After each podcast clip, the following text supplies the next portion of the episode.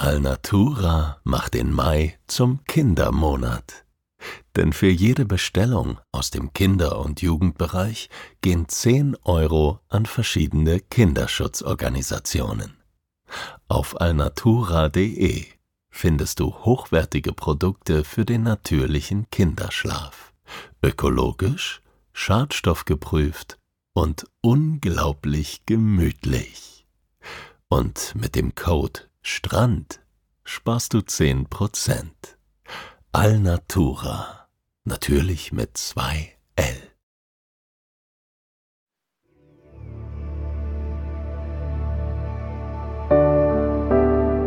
Schlaf gut. Träum was Schönes.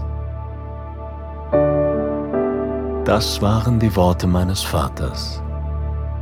Auch er hatte seine Mühe mit dem Einschlafen. Doch wenn er schlief, dann träumte er vom Reisen. Ich erzähle hier von diesen Reisen. So wie es war und so wie es hätte sein können.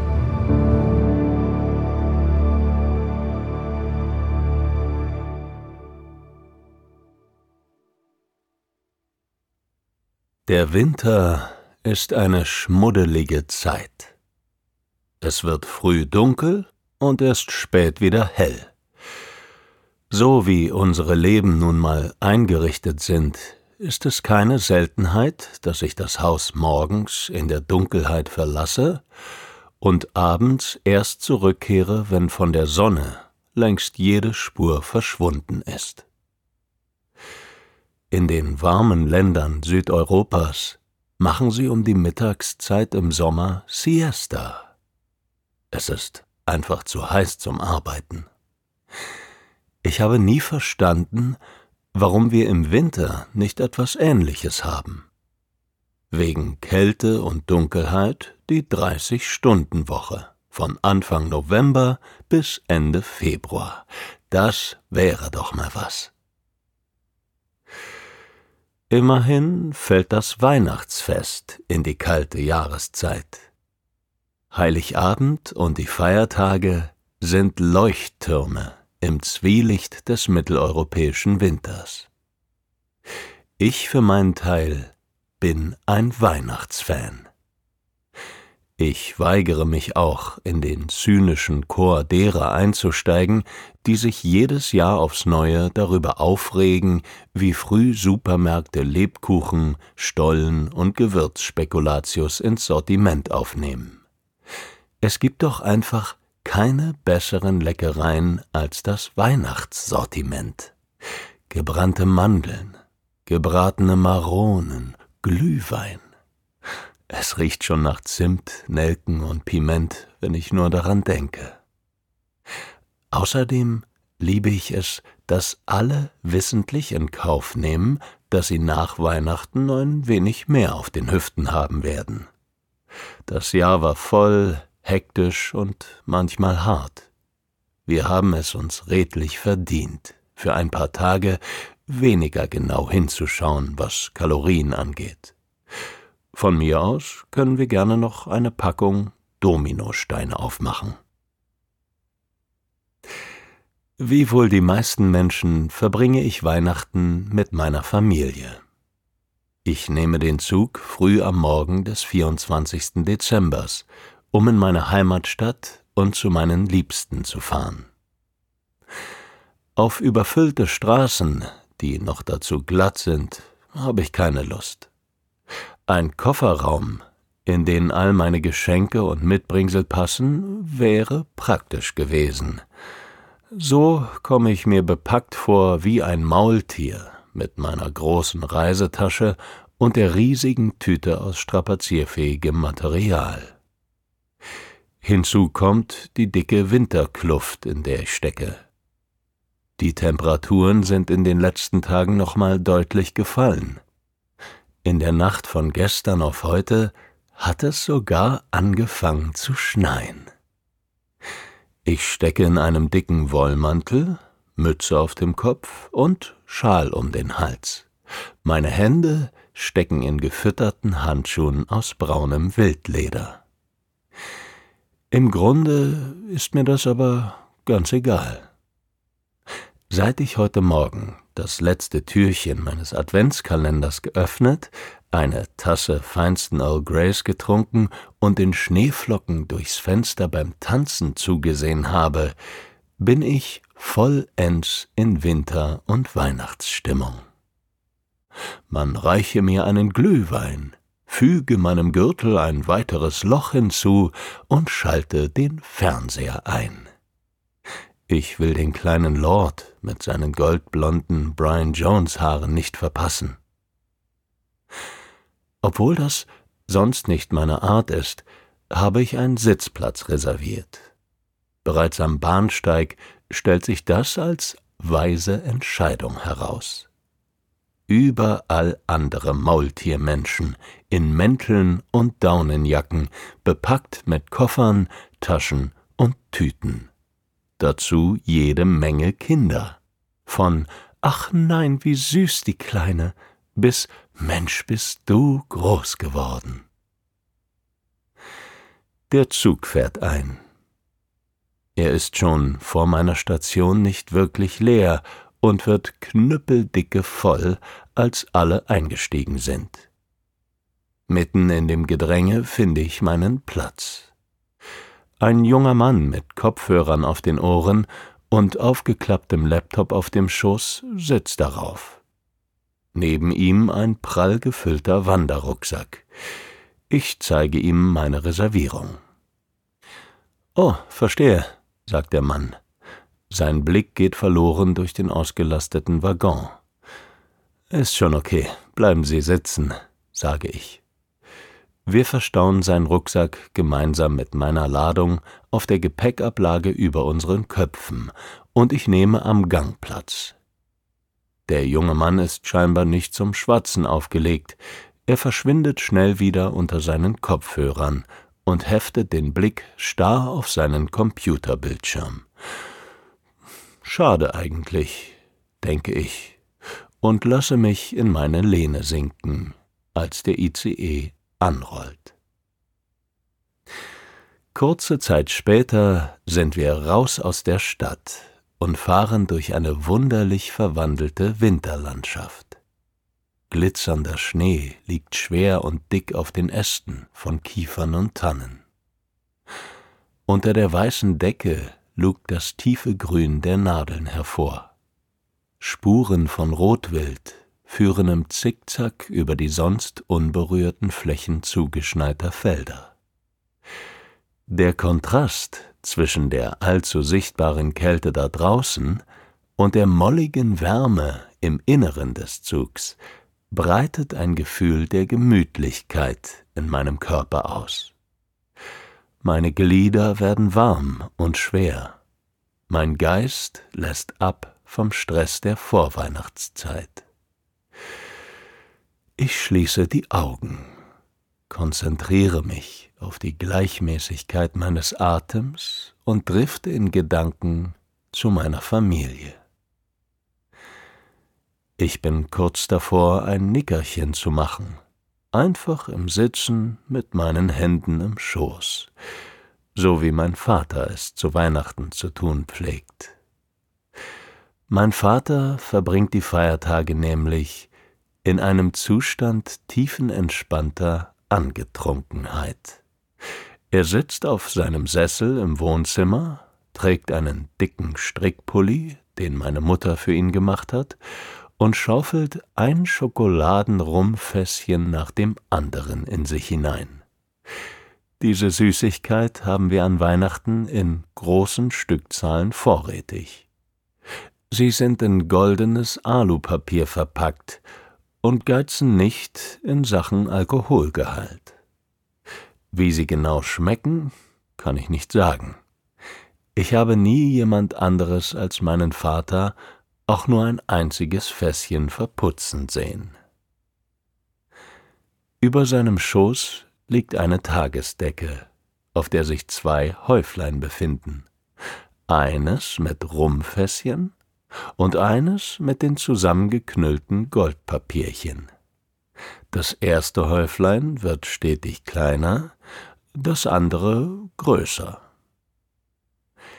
Die Gesprächsbeiträge meines Vaters beschränken sich mit zunehmender Zeit mehr und mehr auf ein immer breiter und milder werdendes Lächeln, bis er schließlich das Kinn auf die Brust sinken lässt und leise zu schnarchen beginnt. Es ist unmöglich, in dieser friedlichen, schlummernden Gestalt im Ohrensessel den Mann wiederzuerkennen, der in meiner Jugend durchaus streng sein konnte. Ich muss tatsächlich eingedöst sein. Die elektronische Stimme der Deutschen Bahn sagt einen Städtenamen durch, der meinem persönlichen Zeitempfinden nach noch gar nicht dran sein dürfte. Ich reibe mir die Augen und lehne mich ein wenig in Richtung des jungen Manns am Fenster. Er hat die Kopfhörer abgenommen und liest in einem ziemlich dicken Buch mit Hardcover-Einband. Äh, sagen Sie, habe ich geschnarcht? frage ich ihn mit Flüsterstimme. Als Antwort bekomme ich nur ein knappes Nix gehört. Na schön. Ich will hier niemandem auf die Nerven gehen. Zu meiner Erleichterung ist meine unausweichliche Verwandlung in meinen Vater außerdem offenbar noch nicht abgeschlossen. Ich sehe mich im Zug um. Er scheint noch voller geworden zu sein. Freie Plätze kann ich keine mehr ausmachen. Mittlerweile gibt es sogar Menschen, die zwischen den Abteilen stehen oder auf dem Boden sitzen. Ich kann sie durch die Schiebetür von meinem Platz aus sehen. Durch das grundrauschende Gemurmel der Fahrgäste schneiden hohe Kinderstimmchen. Wir sind bis an die oberste Kapazität mit Weihnachtsheimkehrenden beladen. Neben mir, auf der anderen Seite des Gangs, sitzt eine ältere Frau. Sie hat das Tablett ihres Vordersitzes heruntergeklappt und isst gekochte Eier, die sie mit Daumen und Zeigefinger aus einer Tupperdose fischt. Gemessen an dem, was Weihnachten kulinarisch sonst zu bieten hat, kommt mir die ICE-Jause der Frau doch etwas bedauerlich vor. Ich würde mir den Appetit jetzt nicht mit schnöden Sohleeiern versauen, ich weiß schließlich, was zu Hause auf mich wartet. Meine Mutter macht die besten Klöße. Punkt. Viele behaupten das wohl.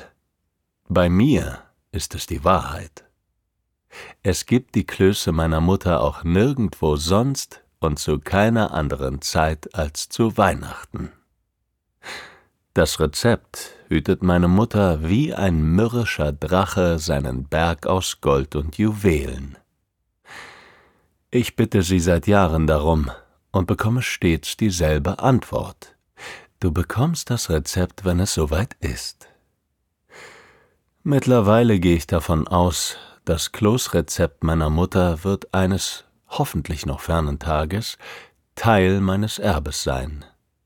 Und bei weitem kein unerheblicher Teil. Durch bloßes Beobachten meiner Mutter beim Dirigieren des Küchenorchesters konnte ich immerhin so viel in Erfahrung bringen. Die Klöße werden aus zerstampften gekochten Kartoffeln gemacht. Meine Mutter vermengt die Masse mit streng geheimen Mengen Wasser, Mehl und Salz formt den Teig zu einer länglichen Rolle, die sie schräg zerschneidet wie frisches Baguette. Anschließend kommen die Goldstücke in ein dampfendes Wasserbad. Zu diesem Zeitpunkt duftet es im ganzen Haus bereits verführerisch nach Gänsebraten und Apfelrotkohl. Die Klöße schmecken sämig und salzig. Ihre Konsistenz ist pure Zauberei. Sie zergehen im Mund wie Marzipankartoffeln. Ihre weiche Oberfläche saugt Bratensoße in sich auf wie ein Schwamm. Beim ersten Bissen entweicht meiner von Aromen umschmeichelten Kehle ein Seufzer tiefsten Entzückens. Ich bin sicher, ein Großteil der Streitigkeiten in der menschlichen Geschichte hätte mit diesen Klößen vermieden werden können. Ich hab dich lieb, Mama. Ehrlich. Erneut ist es eine Durchsage, die mich aus meinen Festtagsträumen reißt. Dieses Mal kommt sie allerdings nicht vom Band und ist wegen schlechter Audioqualität kaum zu verstehen. Tut uns sehr leid, höre ich. Vereiste Oberleitung. Und kann eine Weile dauern. Oha. Mir war gar nicht aufgefallen, dass der Zug zum Stehen gekommen ist. Aber es stimmt. Wir bewegen uns keinen Zentimeter vor und keinen zurück. Wir sitzen fest. Draußen tobt ein regelrechter Schneesturm. Der eisige Wind greift an die Fenster des Zuges, die ihm aber sicher standhalten. Während die Temperatur im Inneren konstant bleibt, heizen sich die Gemüter merklich auf. Es herrscht allgemeines Gemurmel. Jetzt etwas lauter. Viele Leute greifen zu ihren Handys und tippen aufgeregt auf den Displays herum. Ich ziehe mein Telefon auch aus der Tasche, um bei meinen Eltern anzurufen. Kein Empfang, kein Netz, kein Nix. Dann ein Knirschen, ein undeutliches Räuspern und eine weitere Durchsage des Zugpersonals. Liebe Fahrgäste, wir wissen nicht, wann es weitergeht. Uns gefällt diese Situation auch nicht. Wir wären jetzt alle lieber woanders, aber nun sind wir eben hier. Machen wir das Beste aus dieser Situation. Frohe Weihnachten. Zu meinem Erstaunen ist das keine leere Phrase. Was im Anschluss passiert, ist so verwunderlich, dass ich noch lange an dieses Weihnachten im Zug denken werde. Aber der Reihe nach. Als erstes legt das Bahnpersonal seinen einfallslosen Beamtenstatus ab. Keine halbe Minute nach der Durchsage betritt ein Zugbegleiter den Waggon. Seine weinrote Uniformweste hat er aufgeknöpft, den Knoten seiner Krawatte gelöst. Er sieht aus wie ein Awardshow-Teilnehmer auf einer Aftershow-Party. Er läuft mit einem Tablett zwischen Bordbistro und Zugende hin und her und verteilt Kaffee und Tee. Kostenlos. Er nimmt auch Bestellungen auf. Für Kinder bringt er heißen Kakao mit Sahne. Geht alles aufs Haus, höre ich ihn sagen. Frohe Weihnachten. Sein Lächeln ist ansteckend. Durch den Zug geht eine Art Revolution der Menschlichkeit. Da ist kein Grollen, kein Zähneknirschen, keine Beschwerden. Stattdessen finden sich wildfremde Menschen zu spontanen Kartenspielrunden zusammen. Kinder teilen ihr Spielzeug miteinander. Weihnachtsgebäck wird ausgewickelt und macht die Runde. Ich verteile Stücke des Christstollens, den ich bei der kleinen Familienbäckerei in der Nähe meiner Wohnung besorgt habe. Weil meine Mutter den liebt und in dem Geschäft stets so eine heitere Stimmung herrscht. Draußen wütet weiterhin der Schneesturm. Der Blick durchs Fenster ergibt ein tiefes Schwarz, nur unterbrochen von Eiskristallen, die vom Wind gegen die Scheiben des Zugs geschleudert werden. Drinnen hingegen ist die Wärme und die besinnliche Stimmung der besten Weihnachtsfeier, die ich je erlebt habe.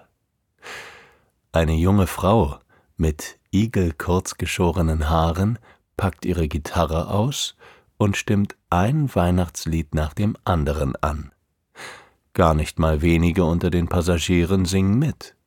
Sie folgen der hellen Stimme der Frau, und bald hat unser Heiligabend ICE einen passablen Chor zusammen. Bei einer gefühlvoll gezupften Version von Stille Nacht reißt es schließlich auch mich mit. Ich singe leise und mit geschlossenen Augen. Der junge Mann neben mir kramt in seinem Reiserucksack herum und zaubert eine Flasche teuren Cognac hervor.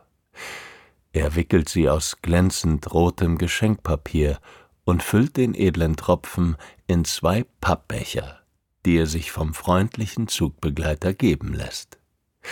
Einen davon hält er mir hin. Ist eigentlich für meinen Dad, aber der wird das verstehen, sagt er. Sind Sie sicher, dass Sie den mit mir trinken wollen? frage ich.